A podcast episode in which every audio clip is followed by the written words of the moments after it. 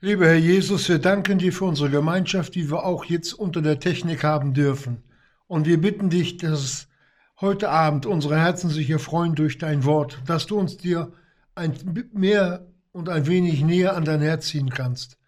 Wir sagen dir nochmals Danke, Jesus Christus, dass wir all diese Technik benutzen dürfen, um dein Wort weiterzugeben.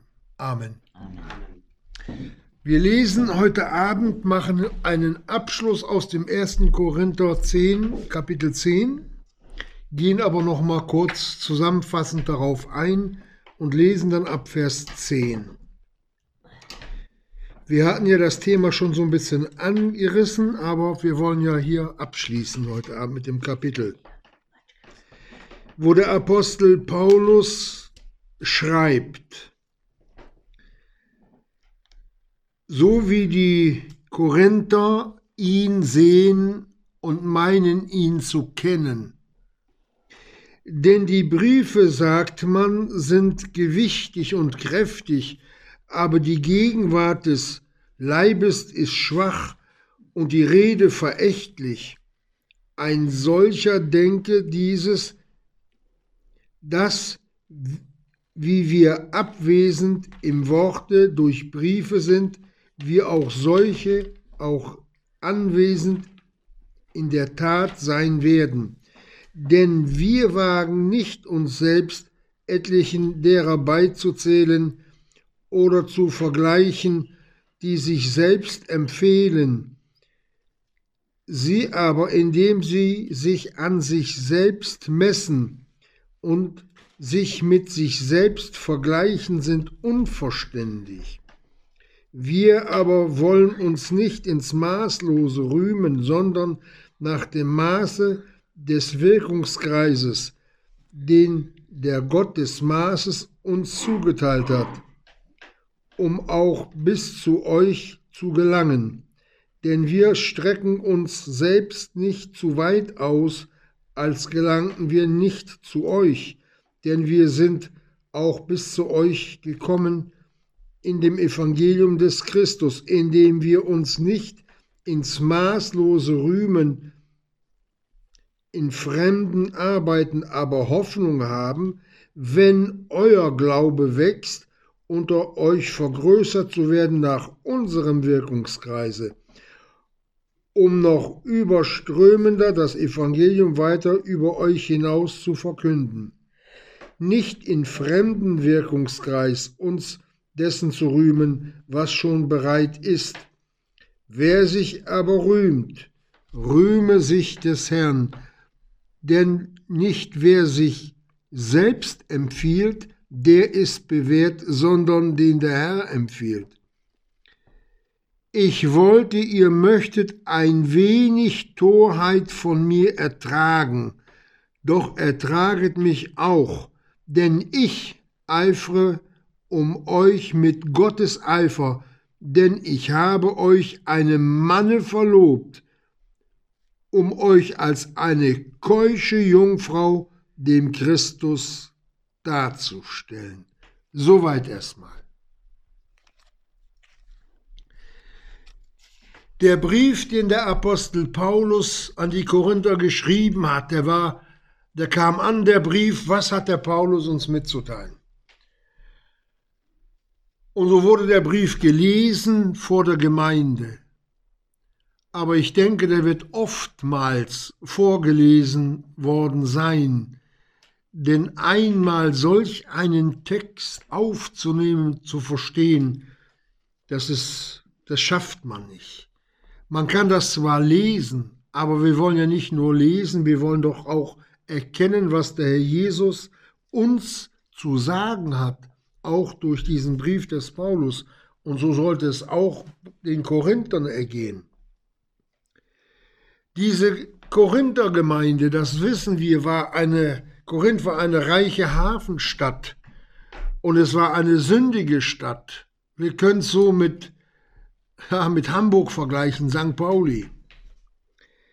Jeder hatte seine eigenen Gedanken, aber diese Gedanken, die hatten sie als Kinder dieser Welt gehabt, aber sie hatten sie nicht losgelassen. Dieses Ich denke, ich weiß, ich meine, ich fühle war noch bei ihnen vorhanden. Und der Paulus musste nun zwischen einzelnen Gruppierungen, so wie sie gelagert waren, waren die Kinder Gottes ansprechen. Und wir lesen dann einmal in den Briefen über die Nachlässigkeiten der Korinther oder über den Hure zu Korinth, wo die Geschwister sich nicht abgesondert hatten und den Bösen hinausgetan hatten. Der Paulus muss klagen über die Mahlfeier, bis hin die Todesrate da, die dort entstanden ist, darüber aufzuklären, dass es kein Zufall war, dass etliche entschlafen waren. Dann waren manche gegen den Paulus.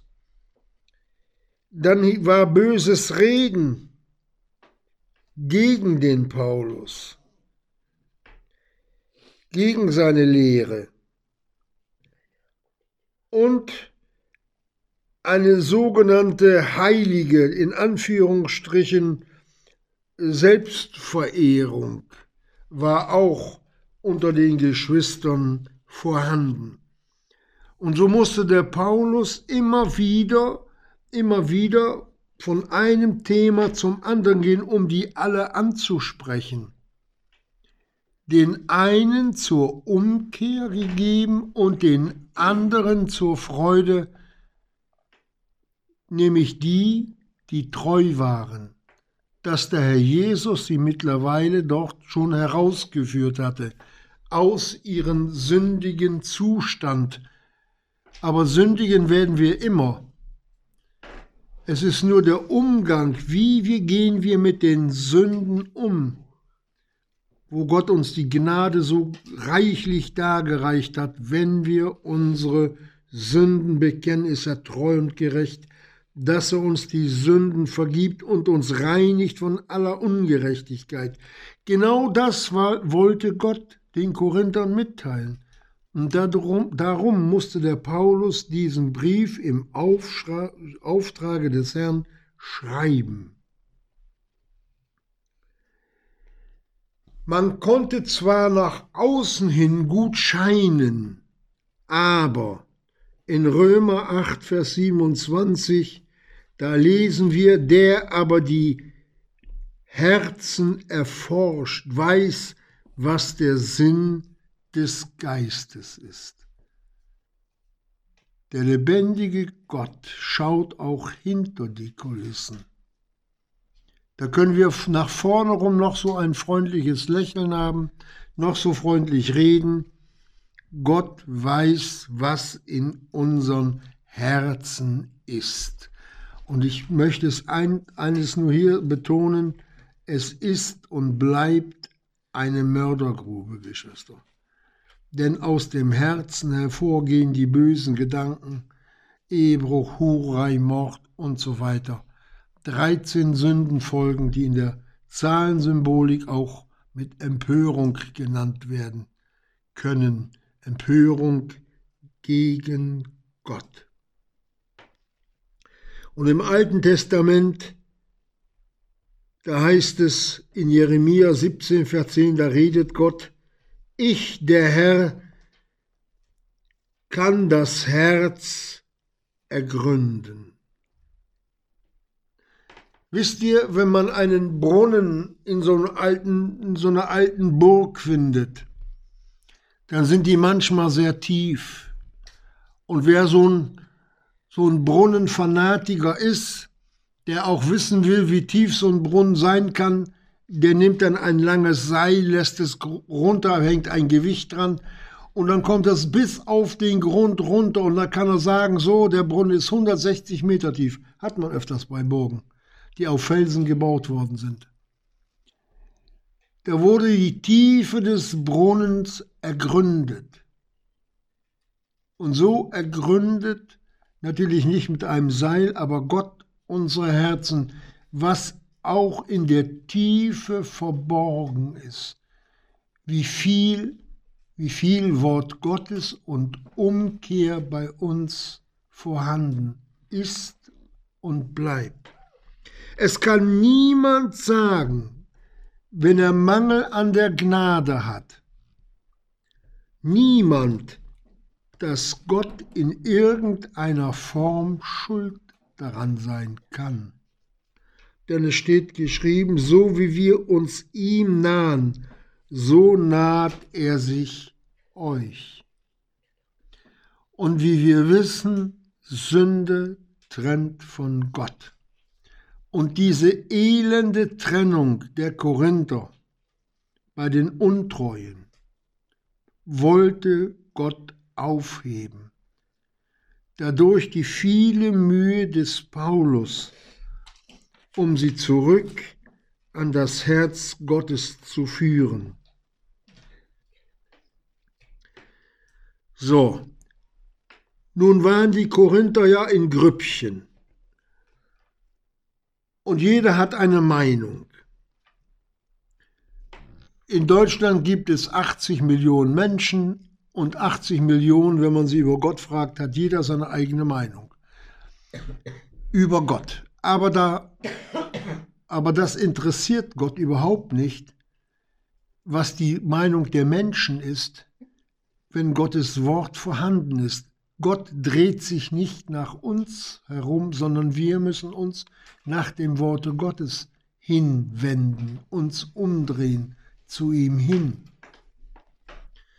Und das war in Korinth leider nicht mehr so obwohl die Korinther, das können wir im Kapitel 1 ab Vers 1 lesen, ganz toll angefangen hatten.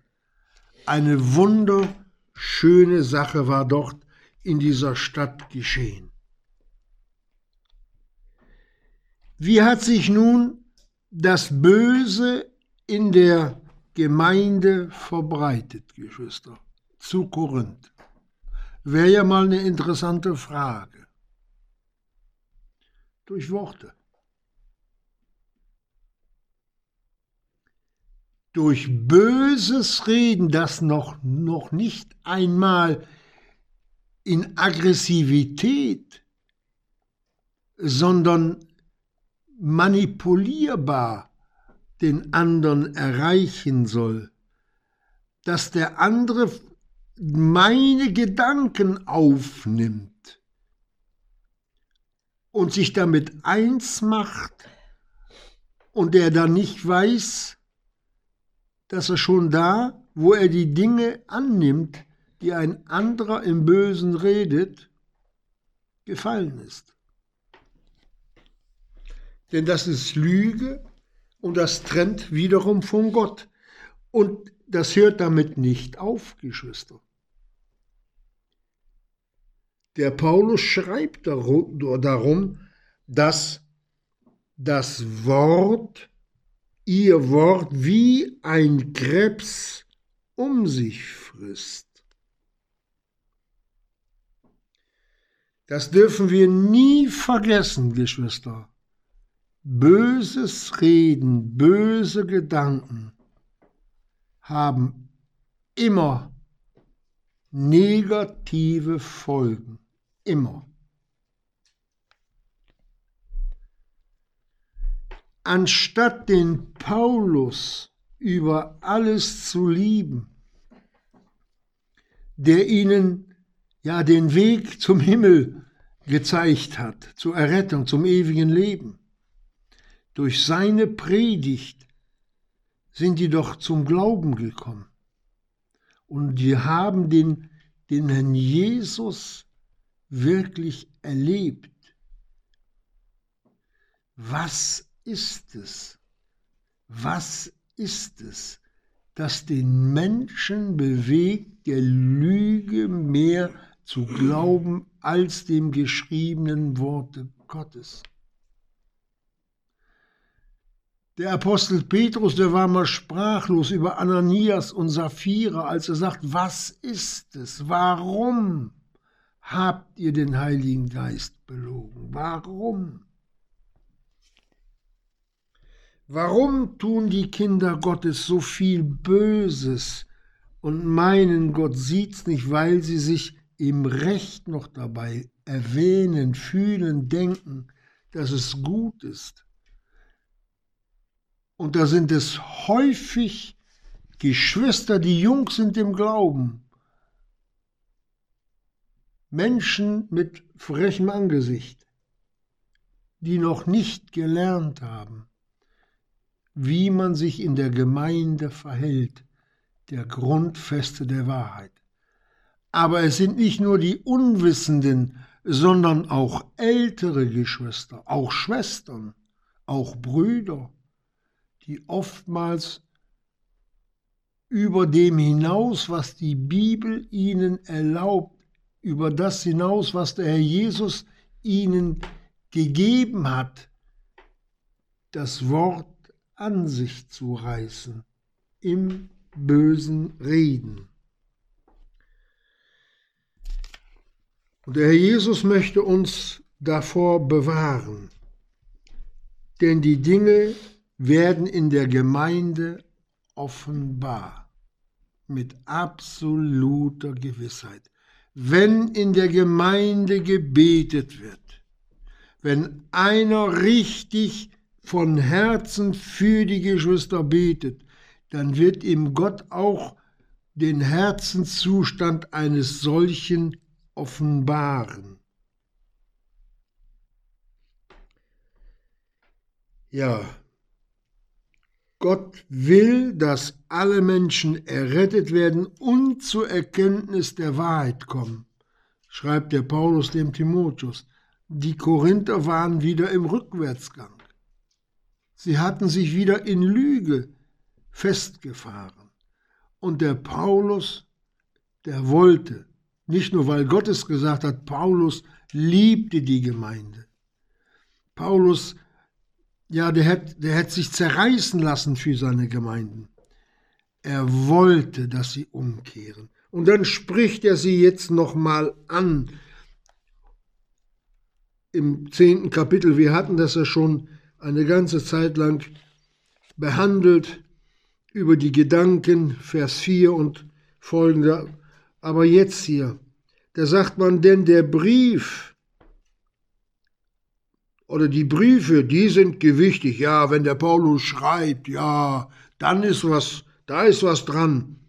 Aber die Gegenwart des Leibes, auch wenn er bei uns ist oder bei den anderen, die ist schwach. Ach, der Paulus, der steht da auch nur wie so ein Tropfen Wasser. Paulus war kein, kein Mensch in Redeweisheit. Der hatte nicht so eine gewaltige Aussprache wie der Apollos. Aber er war voller Erkenntnis sagt mir, welcher Apostel mehr geoffenbart hat als der Apostel Paulus. Und das sagen die, wenn der da ist, dann ist das verächtlich. Die haben, die haben auf das Äußere gesehen. Er hatte kein Ansehen, der Paulus, dass man seiner begehrt hätte. Hier war er dem Herrn Jesus sehr ähnlich geworden. Und darauf haben die geachtet. Auf das Äußere, nicht auf das gute Wort Gottes, das er den Gemeinden heilbringend verkündigt hat und auch den Verlorenen. Da sehen wir, was für eine Hochachtung die vor ihm hatten wie gering der in ihren Augen war. Geschwister, wer seinen Bruder nicht liebt, den er sieht, wie kann der Gott lieben, den er nicht sieht? Diese Lieblosigkeit gegen den Paulus, ich sage aber nicht von allen, aber etliche der Korinther, diese Lieblosigkeit hat sie nichtig gemacht. Das lesen wir im 1. Korinther 13. Nicht? Das war Abschaffung der Liebe Gottes, so ungefähr gegen den Paulus. Und wenn ich allen Glauben hätte und nicht Liebe, so wäre ich nichts, sagt die Bibel, ein tönendes Erz. Sie waren ungehorsam gegen das Wort Gottes, gegen den Herrn selbst. Und so haben sie auch den Paulus behandelt. Und darauf antwortet der Paulus und sagt, ein solcher denke dieses, dass wie wir abwesend im Worte durch Briefe sind, wir solche auch anwesend in der Tat sein werden. Paulus ist zart mit ihnen umgegangen. Er hat damals durch den Brief an die Korinther den Korinthern mitgeteilt hat, dass er den Hurer zu Korinth, dem Satan, übergeben hat im Namen des Herrn Jesus zum Verderben des Fleisches.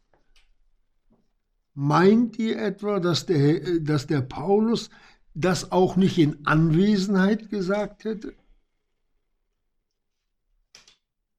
Paulus war kein Feigling. Paulus war nur zart und voller Liebe. Und das haben die verkannt. Das haben sie ihm als Schwachheit ausgelegt. Das ist auch häufig heute so. Paulus war kein Diktator, der, der lebt uns vor. Das war einer, der in das Gesetz der Freiheit hineingeschaut hat, so wie es der Jakobus geschrieben hat. Versteht ihr?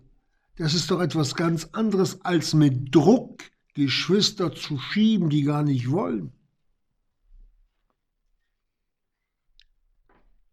Paulus war, auch wenn er im Fleische da war, der gleiche.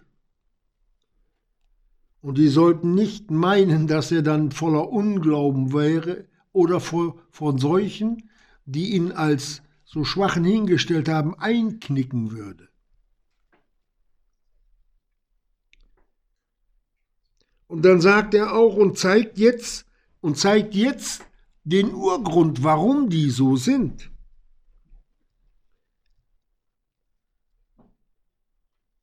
Und das wollen wir jetzt hören. Dann sagt er im Vers 12, denn wir wagen nicht, uns selbst zu selbst etlichen derer dabei zählen oder zu vergleichen, die sich selbst empfehlen, das waren solche, die gemeint haben, ja, sie müssten empfohlen werden, die auch den anderen gesagt haben, empfehlt mich mal, wenn irgendetwas zu tun war. Aber im Vers 18 lesen wir, da kriegt er die göttliche Antwort, denn nicht wer sich selbst empfiehlt, der ist bewährt, sondern den der Herr empfiehlt. Aha. Sie haben nicht mehr gewusst, dass der Paulus vom Herrn empfohlen war. Wir sehen, mit dem um sich selbst herumdrehen kommt die Vergesslichkeit. Der Teufel nimmt weg. Alsbald der Teufel kommt und das Wort wegnimmt, hier sehen wir, wem die Korinther in dieser Weise hier auf den Leim gegangen sind. Geschwister, der Seelenfeind schläft nicht. Der braucht nicht zu schlafen. Der ist Tag und Nacht unterwegs, um die Gemeinde, um Schlupflöcher zu finden, um die Gemeinden zu zerstören. Und dem haben wir im Glauben zu widerstehen und uns nicht als Werkzeug der Finsternis in die Gemeinde hinein, ja zum Zerstören gebrauchen zu lassen. Und dann redet der Paulus weiter, wir aber wollen uns nicht ins Maßlose rühmen, sondern nach dem Maße des Wirkungskreises, den der Gott des Maßes uns zugeteilt hat. Der Paulus hätte wahrhaftig sich rühmen können. Da wäre die Bildzeitung von Neid erblasst bei den Schlagzeilen, die der Paulus hätte schreiben können mit dem, was er mit dem Herrn Jesus erlebt hat, hat er nicht getan. Paulus hat immer von sich weggewiesen auf den Herrn Jesus hin. Und die sich nun meinen und rühmen, besser zu sein als andere, die weisen immer auf sich selbst hin und vom Herrn Jesus weg und ziehen damit die Kinder Gottes aus der Nachfolge, aus der innigen Gemeinschaft mit dem Herrn Jesus hinter sich her und vom Herrn Jesus weg. Das sind Zerstörer, Geschwister. Das sind Zerstörer. Und dann lesen wir in zweiten Timotheusbrief, um das Ganze einmal kurz zusammenzufassen, Kapitel 2, ab Vers 16, da heißt es über den an den Timotheus, die ungöttlichen eitlen Geschwätze aber vermeide, denn sie werden zu weiterer Gottlosigkeit fortschreiten. Und ihr Wort wird um sich fressen wie ein Krebs, das hatten wir ja schon gehört, unter welchen Hymenäus und Philetus, die von der Wahrheit abgeirrt sind, indem sie sagen, dass die Auferstehung schon geschehen sei und den Glauben etlicher zerstören. Doch der feste Grund Gottes steht und hat dieses Siegel, der Herr kennt, die sein sind. Der Herr Jesus kennt uns, dass wir Kinder Gottes sind und wie wir vor ihm wandeln, Geschwister. Es ist alles bloß und offenbar vor den Augen dessen, mit dem wir es zu tun haben, sagt der Hebräerbrief. Und da heißt es weiter, der Herr kennt die Sein sind und jeder, der den Namen des Herrn nennt, stehe ab von der Ungerechtigkeit. Und jetzt sehen wir die Korinther. In einem großen Hause wie Korinth sind silberne Gefäße. Nein, auch goldene. Sind nicht allein goldene und silberne Gefäße, das sind die, die die Herrlichkeit Gottes rühmen die wissen, dass sie erlöst sind und dem Herrn Jesus mit einem ganzen Herzen voller Hingabe folgen.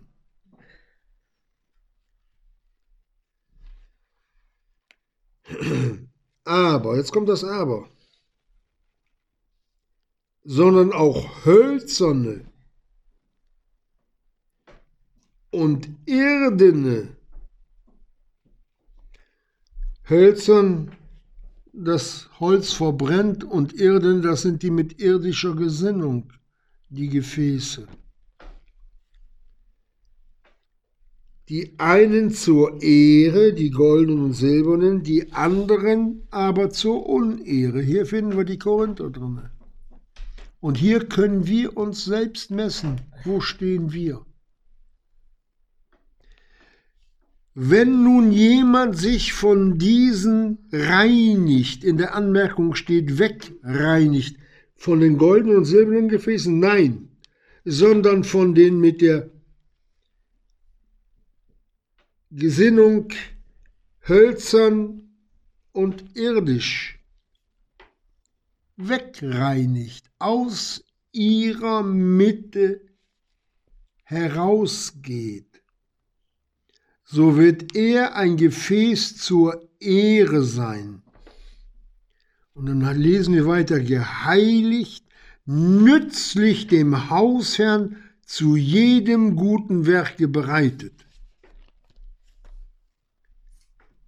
Das hatte Gott mit den Korinthern vor. Die hölzerne oder hölzernen und die irdischen Gefäße offenbar zu machen. Bin ich's, Herr Jesus? Hast du mich damit gemeint? Bittet, so wird euch gegeben, klopft an und es wird euch aufgetan. Das sind Worte Jesu, auf die wir uns völlig verlassen können.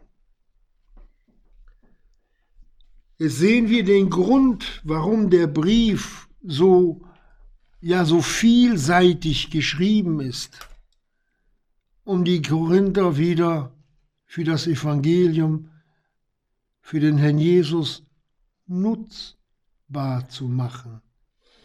Denn hölzerne und irdene Gefäße sind nicht nützlich dem Hausherrn, sind Zerstörer. sind vom antichristlichen Geist angehaucht oder sogar schon gefangen.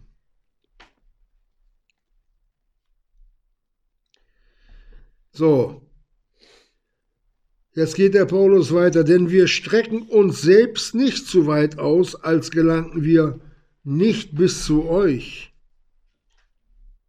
Er sagt letztendlich, wir strecken uns nicht zu weit aus, wenn ich, der Paulus, zu euch komme. Das sollten Sie wissen. Paulus war verantwortlich für die Gemeinden. Paulus sollte leiten, führen, ergänzen, lehren. In ganzer Hingabe und Liebe hat er es getan. Und dann geht er weiter. Aber Hoffnung haben, sagt er, wenn euer Glaube wächst, aha, der sollte wachsen, und unter euch vergrößert zu werden nach unserem Wirkungskreise. Ah, verstehen wir das? Nach dem, was der Paulus mitgeteilt hat, nach dem, wie der Paulus geredet und verkündigt hat, sollte ihr Glaube wachsen und nicht, wie sie selbst meinten, dass sie schon Glauben haben. Das sind, ist auch diese Warnung des Paulus, wenn du Glauben hast, dann hab ihn für dich selbst. Das sind die gläubigen Ungläubigen oder die ungläubigen Gläubigen. Die reden gegen alles, was nicht nach ihrem Sinn ist. Leider ist es so, auch heute. Er sagt, um noch überströmender, wenn ihr mehr Glauben habt, das Evangelium weiter über euch hinaus zu verkündigen. Das heißt, dass ihr dann wieder das Evangelium an andere weitergeben könnt. Das ist doch eine Lebensäußerung Christi in uns, wenn wir dem Evangelium gehorchen, weil der Jesus auch gehorsam war. Und es ist eine Lebensäußerung Christi in uns, wenn wir das Evangelium weitergeben, weil der Jesus will, dass alle Menschen errettet werden und zur Erkenntnis der Wahrheit kommen. Und da sagt er auch, er will nicht in fremden Wirkungskreisen da wirken, wo andere schon gearbeitet haben, sondern wo er selbst Hand angelegt hat.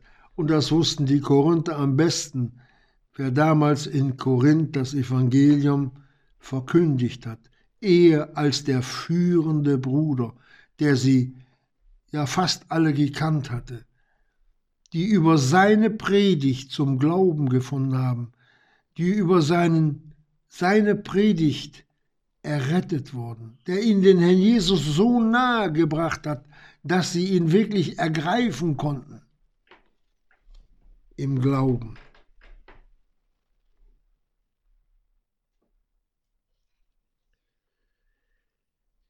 Ich, so sehen wir den Paulus, es muss, es muss Not gewesen sein in seinem Herzen.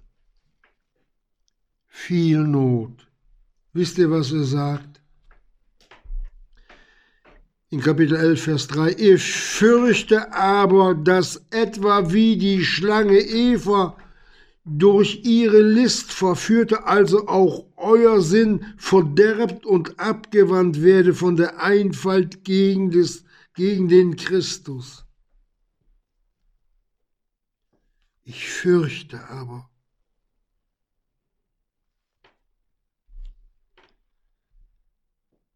Hier offenbart der Paulus sein Herz, dass sie sich dem Teufel, dem Seelenfeind, dem Zerstörer, aus dessen Hand Gott sie errettet hat. Der Jesus ist doch gekommen, um die Werke des Teufels zu zerstören. Und jetzt zerstören sie das Werk des Herrn, diese, um die der Paulus fürchtet. eine ganz furchtbare Lage, in der der Paulus war. Und wie das der Herr Jesus erlebt hat und gesehen hat, von dem sie wussten, dass er sein Leben, alles, was er hatte, geopfert hat, damit sie errettbar werden. Und sie waren abgewaschen durch sein Blut, sie waren gerechtfertigt, genau wie wir. Was ist es, Geschwister? Was ist es, was die Korinther bewegt hat. Was ist es? Es ist die Liebe zur Sünde. Mehr kann ich dazu nicht sagen. Und dann sagt er im Vers 1 Kapitel 11, ich wollte, ihr möchtet ein wenig Torheit von mir ertragen. Ja, ich bin ein bisschen verrückt, sagt er. Ein wenig Torheit, ertragt mich doch mal. Jetzt sage ich euch was. Denn ich eifere um euch mit Gottes Eifer, Geschwister. Er eifert um sie mit Gottes Eifer. Gottes Eifer, das war, den geliebten Sohn ans Kreuz zu schlagen keine Ruhe zu geben, bis er die, die vor Grundlegung der Welt erkannt worden sind, zu erretten. Und das war der Dank der Korinther. Und der Paulus hat alles, auch sein eigenes Leben, nicht geschont für die Gemeinde Jesu. Wir werden einmal in der Herrlichkeit den Paulus sehen. Da wird uns ja, wir werden uns die Ohren und die Augen zuhalten, wie blind wir über die Erde gegangen sind und diese Worte nicht verstanden haben.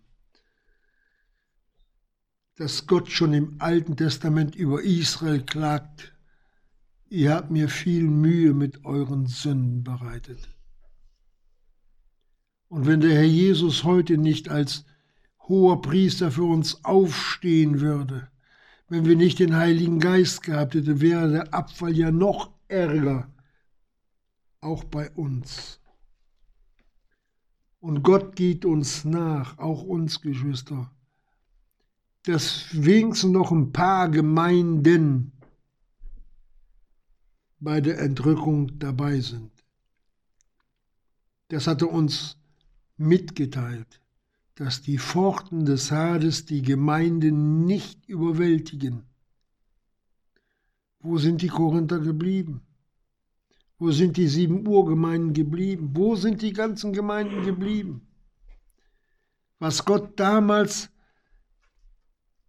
geschaffen hat durch das Wort der Verkündigung mit dem Paulus, riesige Gemeinden, erst Hauskreise, dann riesige Gemeinden. Heute fällt wieder das meiste zurück auf Hauskreise. Egal.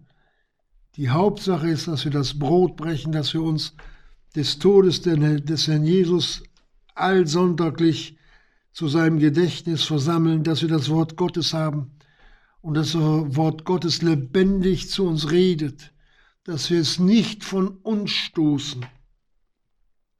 Deshalb an uns die Heiligkeit sieht, die er von uns erwartet.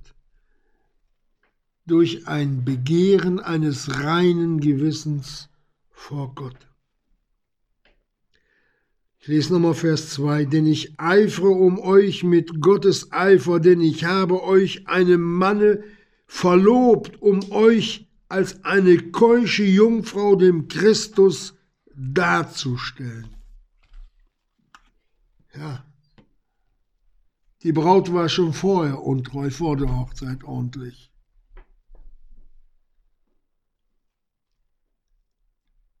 Wer weiß, welchen Geistern sie nachgegangen sind in verbotener Liebe. Sie sind ja verschwunden. Es ist grausam, grausam, wo Kinder Gottes sich hineinbewegen können, wenn sie der Wahrheit nicht gehorchen wollen. Denn ich habe euch einem Manne verlobt, das ist der Sohn Gottes, das ist der Herr Jesus, um euch als eine keusche Jungfrau. Geschwister, die neue Schöpfung in uns kann nicht mehr sündigen. Als keusche Jungfrau verlobt. Hier zeigt er den Korinthern aber auch gleichzeitig an, nach einer gewissen Zeit der Verlobung kommt dann die Hochzeit, dann kommt der Bräutigam und erinnert sie an ihre Entrückung, dass sie einmal vor dem Herrn Jesus stehen. Aber nicht nur die Korinther, all die, die dann später den Korintherbrief gelesen haben, und auch uns gilt dieses Wort, auch wir werden vor dem Herrn Jesus stehen. Es ist nur die Frage, wie. Und, allein, und daran allein haben wir die ganze Verantwortung, ein jeder für sich selbst. Wir sehen, Gott hat keine Mühe gescheut, seinen Sohn zu opfern. Gott hat keine Mühe gescheut, seine Apostel und all seine Diener, alles das, was die Korinther und auch die anderen Gemeinden gebraucht hatte, ihnen wirklich zu Füßen zu legen, dass sie es ergreifen konnten. Ich hoffe, es haben damals in Korinth viele ergriffen. Und ich hoffe, dass auch dieses Wort heute Abend an uns eine ernste Mahnung ist, die Gott in seiner ganzen großen Liebe zu uns ausgesprochen hat, dass auch wir wissen, dass wir einem Manne verlobt sind, nämlich dem Christus, um euch als eine keusche Jungfrau dem Christus darzustellen. Geschwister, es heißt, seid heilig, denn ich bin heilig. Und diese Heiligkeit hat Gott hier damals versucht bei den Korinthern zu zeigen, wie es ist, wenn man heilig ist. Und auch wir sollten davon lernen, uns nach dieser Heiligkeit auszustrecken, so wie es der Jesus gemeint hat. Amen.